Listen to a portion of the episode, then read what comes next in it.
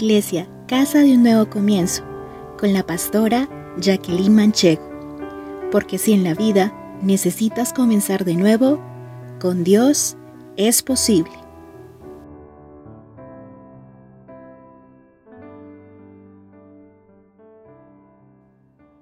Podrá nublarse el sol eternamente. Podrá secarse en un instante el mar podrá romperse el eje de la tierra como un débil cristal. Todo sucederá. Podrá la muerte cubrirme con su fúnebre crespón, pero jamás en mí podrá apagarse la llama de tu amor. Poema llamado Amor Eterno de Gustavo Adolfo Becker. Inicio con este poema porque normalmente nosotros tenemos que pensar por qué fueron escritos los poemas. Y aquí hay muchos que nos pueden ayudar diciéndonos eso. Y no sé si alguien quiere en voz fuerte decir por qué se escribe un poema. Si usted piensa por qué se escribe un poema. Expresan sentimientos.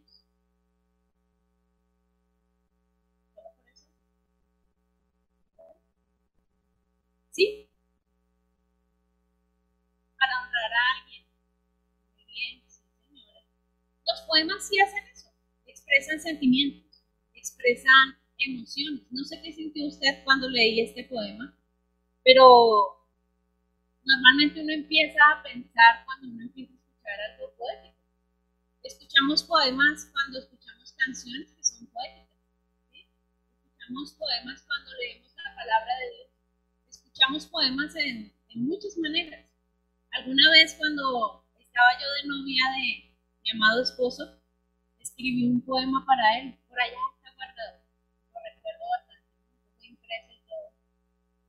Se lo leí y siempre en mi corazón nace algo especial cuando escucho un poema. No sé qué pasa en su corazón, hoy estoy, le digo a mi esposo, hoy amanecí bohemia, poética, eh, estoy en ese, no, no, necesitamos nosotros de licor, no necesitamos de nada de estas cosas para ponernos en ese modo romántico, en ese, en ese modo bohemio, cuando podemos acercarnos Dios No sé qué sintió usted mientras cantaba las canciones, y simplemente las cantó, o pudo meditar en las letras, pero todo esto es un poema, es un poema que nosotros elevamos. Hay canciones que a mí me apasionan, hay cantantes que para mí son poetas de la canción, y podría nombrar algunos de ellos.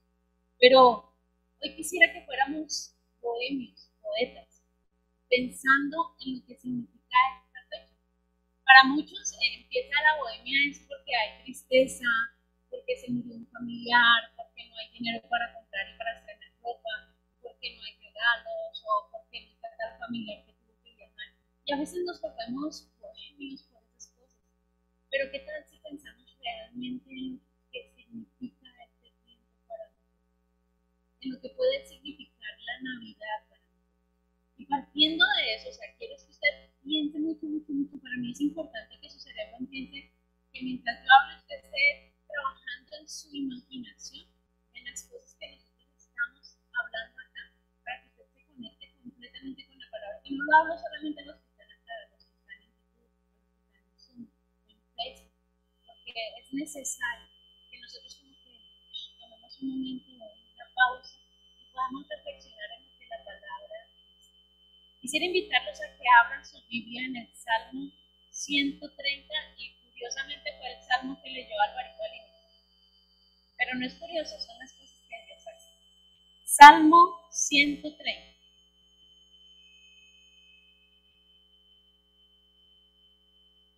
Creo que la versión que listé es la NBI, pero pues si no es la NBI no hay problema, es una versión hermosa de la Biblia. Igual. Salmo 130 y entiéndalo como ese poema, como puede ser. Entonces presten mucha atención a la lectura. De lo profundo, oh Jehová, a ti clamo. Señor, oye mi voz. Estén atentos tus oídos a la voz de mi súplica. Jehová, si mirares a los pecados, ¿quién, oh Señor, podrá mantenerse? Pero en ti hay perdón, para que seas reverencia Esperé yo a Jehová, espero mi alma, en su palabra he esperado. Mi alma espera a Jehová, más que los centinelas a la mañana, más que los vigilantes a la mañana. Espere Israel a Jehová, porque en Jehová hay misericordia y abundante redención. Y él redimirá a Israel de todos sus pecados. Y en esta mañana he titulado esta palabra Amor Eterno. Amor Eterno. No sé qué puede pensar usted cuando usted piensa en un amor eterno. Realmente yo reflexionaba en la palabra, reflexionaba en el amor de Dios. Y mirando los primeros cuatro versículos que voy a volver a leer, quiero que pensemos en esto. Dice, de lo profundo, oh Jehová, a ti clamo. Señor, oye mi voz. Estén atentos tus oídos a la voz de mi súplica. Jehová, si mirares a los pecados, ¿quién, oh Señor, podrá mantenerse? Pero en ti hay perdón para que seas reverencia. Este primer punto lo he titulado El amor eterno, perdón. El amor eterno, perdón. Yo no sé si usted ha sido confrontado con el pecado. Yo no sé si en algún momento usted ha visto la suciedad de la vida que a veces nosotros llevamos. No sé si en algún momento usted está delante de la presencia tal manera que usted puede decir como el salmista decía, de lo profundo, oh Jehová, te clamo. Incluso lo que el hebreo habla de ese profundo se refiere a abismos, se refiere a, a lugares de separación, donde el salmista se siente que, que su alma está tan, tan lejos de él, que dice desde aquí, desde este lugar tan distante, clamo a ti. Me siento apartado de ti, estoy desesperado por ti, estoy en angustia por ti. Es una forma en que el salmista está expresando, Dios, el pecado que está dentro de mí me aparta de ti. Y es tan fuerte la sensación y la emoción que tiene el salmista que sufre por un momento por eso. Y tal vez en nuestra mente, no sé si a usted le ha pasado, pero yo hay momentos en que sí me he podido sentir así delante de Dios y digo, Señor, y, lo voy a decir en términos tal vez no poéticos, soy tan faltona, Dios, tan faltona contigo, a veces cometo unos errores que no debiera cometer, que no debiera estar eh, teniendo. Mientras pensaba en esto, pensaba, y no sé si usted ha cometido errores con su pareja, si usted es casado, con sus padres, si usted es soltero, con alguna persona, y si usted ha podido en un momento pedirle perdón a esa persona, ¿cómo se ha sentido usted cuando ha cometido un error que es incluso para su mente hasta imperdonable? ¿Cómo se ha podido sentir usted frente a esa persona que tanto ama y que usted dice, ¿cómo le doy yo cara a esta persona? ¿Será posible que esta persona pueda perdonarme por lo que yo he hecho? ¿Será posible que pueda mirarme con dignidad? ¿Será posible que pueda amarme? ¿Será posible que esto pase? Y cuando nuestro pecado es confrontado, cuando somos confrontados con ese pecado que hemos cometido, realmente nosotros llegamos a pensar, ¿es posible que Dios pueda perdonarme con esto? Y dice el salmista, ha esperado en su palabra. Y usted puede esperar en la palabra de Dios. Él dijo que él va a volver y él va a volver. Yo estoy completamente segura. Yo muchas veces me paro y le digo, ven Señor Jesús, no tardes más. Sí, Porque anhelo tenga por nosotros. Usted no se imagina cómo palpita mi corazón. Yo quisiera tener las visiones que tuvo Esteban. Yo quisiera llegar y ver esa mesa servida así de polo a polo por allá, no, no sé cómo será de grande, donde esté la cena servida y me siente a comer con mi rey. Yo anhelo eso y espero en el Señor. Y es difícil la espera, pero yo espero. Yo espero. Simplemente aunque la visión tardará aún por un tiempo, más se apresurará hacia ti. Y no mentirá, aunque tardare, espera, porque sin duda vendrá, no tardará. He aquí que aquel cuya alma no es recta se enaltece, mas el justo por su fe. Espera. Justo por su fe. Nuestra esperanza está en Dios y pase lo que pase, tú y yo debemos aprender a confiar. quién nos separará del amor de Cristo? Tribulación, angustia, persecución, hambre, desnudez, peligro o espada. Como está escrito, por causa de ti somos muertos todo el tiempo. Somos contados como ovejas de matadero. No es fácil esperar en Dios. Pero antes de todas estas cosas somos más que vencedores por medio de aquel que nos amó. Por lo cual estoy seguro que ni la muerte, ni la vida, ni los ángeles, ni los principados, ni las potestades, ni lo presente, ni lo porvenir, ni lo alto, ni lo profundo, ni ninguna otra cosa creada podrá separarnos del amor de Dios, que es en Cristo Jesús. Nada me puede separar de ese amor eterno. Y yo voy a esperar porque Él espera por mí. Yo sé que como un novio, Él tiene el vestido para mí como su novia y está esperando, y está esperando, y está esperando. Y mi esposo dijo hace poco algo y cómo duele el corazón cuando uno piensa en esto. Usted se imagina que Él dijo, vamos a hacer una prueba para ver si mi iglesia está lista. Él sabía que no estaba lista, no nada, y manda una pandemia y se encuentra con un reguero de cristianos que no eran cristianos, aunque ya lo sabía. Y dijo, si yo viniera en este momento,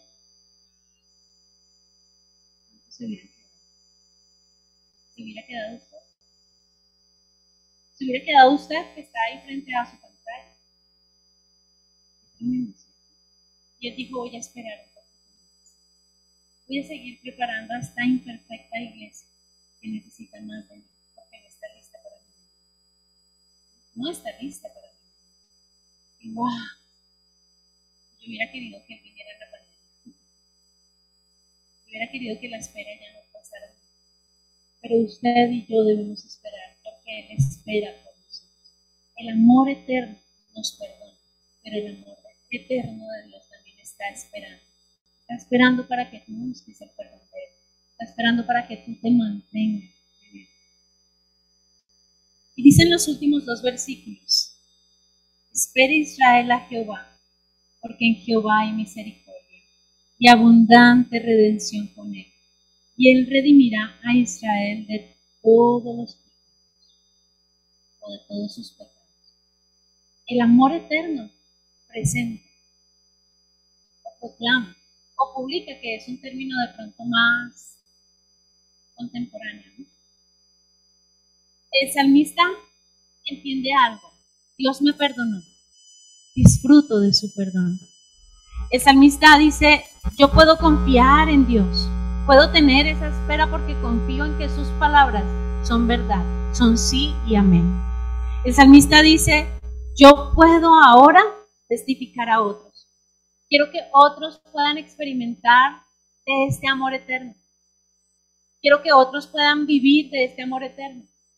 El salmista entendió el proceso del perdón, de la confianza, de la salvación. ¿Y qué hace el salmista ahora? Israel. Él perdona. Israel confía en él. Israel espera en él. Israel, Israel. No había Facebook, no había YouTube, no había redes sociales, ni Instagram, ni El salmista salió a proclamar y a decir ahora, tú y yo podemos proclamar que está a nuestro lado, que Él perdona. Y Él puede predicar con confianza porque dice, en Él hay misericordia. Dice el versículo 7, porque en Jehová hay misericordia. Incluso estos dos versículos tienen respuestas interesantes, ¿no? Una pregunta podría ser, ¿por qué perdona Dios? Y la respuesta es por su misericordia. ¿Y cómo perdona a Dios? Por su abundante redención. Y aunque Cristo no había pagado el precio, es por el precio que fue pagado por Cristo. Y esa salvación, aunque es gratis, no es barata. Nosotros no podemos tomar la gracia como algo barato, como algo que podemos pisotear. Es gratis, pero no es barata. Y la tercera es, ¿qué perdona Dios?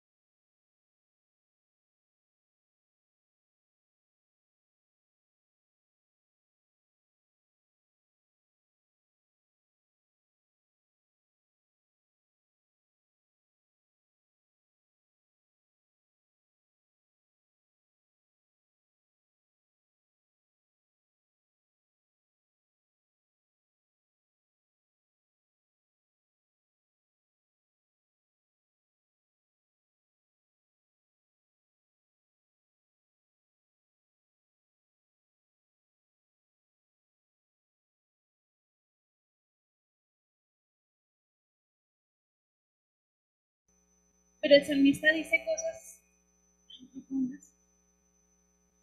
Porque él dice que eleva una súplica. Yo me puedo quedar dentro de ese amor que es eterno y que perdona, simplemente mirando mi pecado, mirando mi inmundicia diciendo, es que ni para qué me dirijo ante Dios. Pero el salmista dice en el verso 2, Señor, oye mi voz, estén atentos tus oídos a la voz de mi súplica. ¿Sabe? Cuando usted y yo estamos tan manchados, tan sucios, así tenemos una manchita pequeña, podemos clamar a Dios, podemos suplicar a Dios, podemos pedir a Dios, podemos, podemos tener delante de Dios esa pesadumbre, eso que nos produce el pecado en nosotros, esa postración delante de Él. Incluso hay una palabra que es curiosa, pero la puedo usar también y es plañir, que es como desgarrarse delante de Dios, ese, ese dolor tan fuerte que se siente. No es necesario que usted simplemente se autocondene. Usted tiene que ir a Dios y decirle, Señor, reconozco mis pecados. Y como el salmista lo decía, contra ti, contra ti he pecado y decírselo a Él. No vale de nada que usted se quede lamentándose si no se lo expresa. Porque sigue diciendo el salmista, Jehová, si mirares a los pecados, ¿quién, oh Señor, podrá ¿Usted se imagina si Dios mirara nuestra vida como es realmente? ¿Será que alguno podría pasarse a cantar, pararse a danzar, incluso pararse acá más estar sentado en esa silla? Te aseguro que no podría. No podría. No hay fuerza. ¿Con qué cara usted se el Rey Dios Todopoderoso, Santo, Santo, Santo, sino de pecado? No hay poder. Y el salmista entendía lo que Dios y los planes que estaba haciendo Dios, porque entendamos que el salmista no conoció a Cristo y el plan y su obra redentora que iban a hacer en un tiempo hace dos mil años fue escrito hace mucho más de dos mil años. Pero él entendía que Dios tenía un plan y que Dios perdonaba pecados. Y al hacerlo, dice, pero en ti hay perdón para que seas reverenciado. Y leer ese versículo 4, cuando usted ha cometido pecado, cuando usted puede ir delante de Dios, cuando usted puede clamar y decirle, Señor, soy tan pecador pero poder usted decirle, pero en ti hay perdón para que seas reverenciado. Creo que eso no tiene, no tiene una imagen que uno pudiera describir. Pero pensé en una pequeña. Y no sé si ustedes recuerdan cuando estaba la mujer que fue traída en el acto del adulterio. Y todos se pusieron detrás de ella con una roca en su mano y estaban listos para golpearla, para matarla, porque no era una, no era tirarle una piedrecita y no eran rocas, eran cosas que en dos manos tenían que cargar para tirárselas con toda la fuerza de la justicia esa mujer y acabarla, aniquilarla. No merecía Era una pecadora que estaba manchando un pueblo completamente. Y Jesús se para, se agacha, se dice, en este Y dice la palabra que cada uno, uno por uno, fue soltando ese ropa. Porque el mismo Espíritu de Dios estaba ahí. Sintieron ellos el peso del pecado. Que soltar esa ropa. Ahora, ¿usted se imagina la mirada de esta mujer adulta?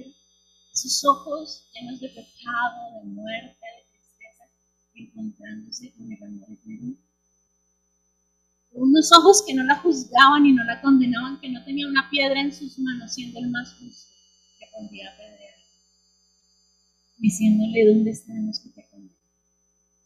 Y yo Pero eso no es una historia del pasado. Eso sigue hoy activo, hoy. Hoy es una realidad que Él sigue perdonando. En medio de todas las cosas que nosotros hacemos en medio de ser como esa mujer adulta, Él sigue otorgándonos el perdón. Él no vino al mundo para que hiciéramos solamente fiestas de Navidades y nos diéramos regalos y estrenáramos ropa y pasáramos las 12 de la noche en familia, no. Él no vino para eso. Él vino para decirte tus pecados te son perdonados. El amor eterno de Dios es más grande que un árbol de Navidad o un pesebre. El amor eterno de Dios perdona el pecado que para usted es imperdonable. Aquel que el enemigo usa para avergonzarlo. El que le dice a usted cómo puede levantar su cara, cómo usted puede cantar, cómo usted puede levantar manos si sus manos no son santas. Ese es el pecado que Dios perdona.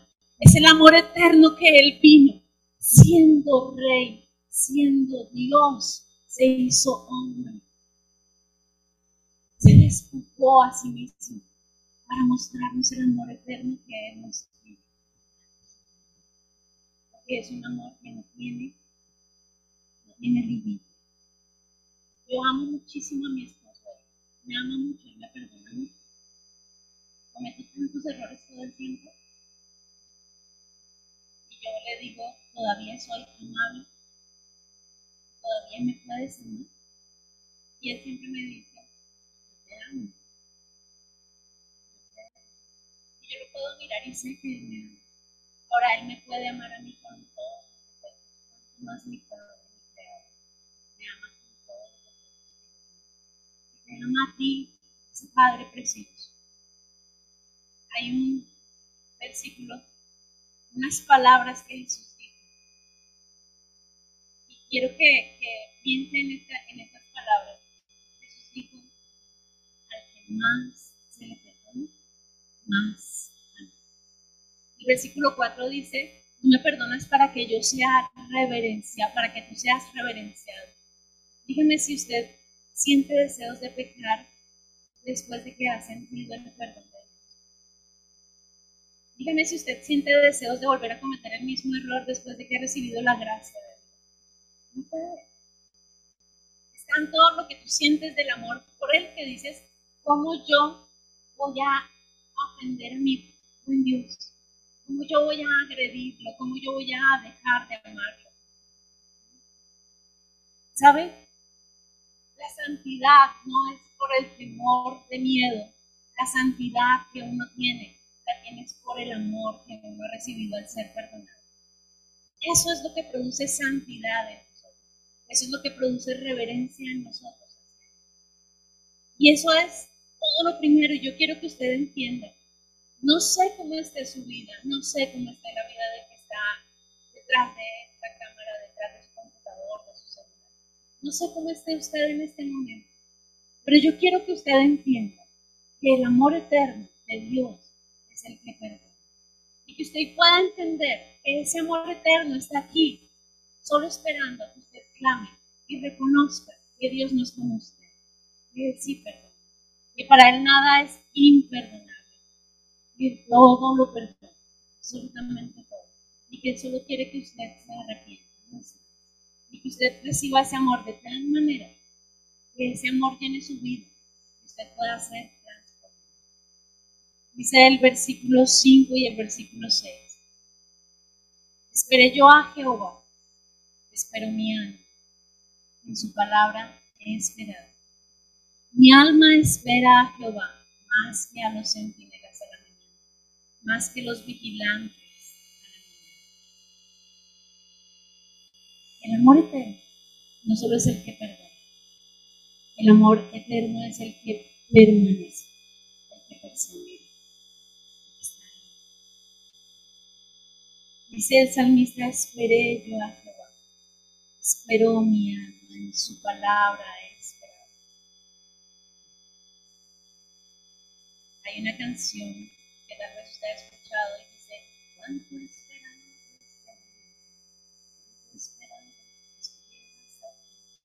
¿Cuánto esperan? Y es una canción que Dios canta. Si la interpretan con música, pero Él es el que la canta. Y está expresando cuánto espera no vengas a Él. ¿Sabe? Para que pase ese primer punto, Dios tuvo que esperar muchísimo que nosotros y ahora Él permanece simplemente. Él está todo el tiempo ahí. A veces nosotros pensamos que nuestros pecados hacen que Dios haga eso. incluso que haga esto, se distancia de nosotros. Eso no pasa. Él se queda firme frente a ti. Nada lo mueve. Y Él espera que tú puedas esperar, que tú puedas pararte y esperar. Esa espera de la que habla acá la palabra tiene la espera. La palabra esperar se usa, varias veces en estos versículos y significa esperar o mirar a alguien con expectación. Cuando nosotros estamos esperando en Dios, cuando nosotros hemos recibido el perdón de Dios, podemos tener esa esperanza, esa firmeza, ese estar ahí donde nada ni nadie nos va a donde nada ni nadie nos va a hacer quitar nuestra mirada de Él. Nuestra esperanza, nuestra espera, tiene que ir pensando en ese futuro, en la confianza y en la paciencia de la espera. Nosotros tenemos que estar mirando ahí. Y pone un ejemplo, pone una ilustración el mismo salmista y dice, mi alma espera a Jehová más que los centinelas a la mañana, más que los vigilantes a la mañana. Y mirando un poco, habían tres vigilias en la noche.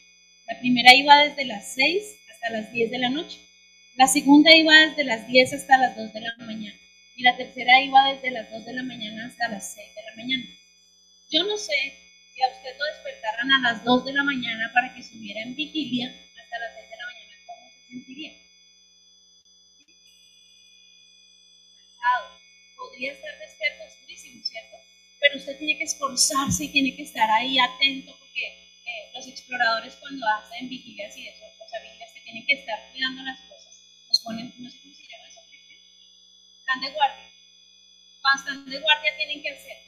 Hombre, la verdad está cuando entramos a la vigilia de 9 a 12 de la noche, yo sé que más de uno empieza 9 y media. Son las 10, pasó 10 y media.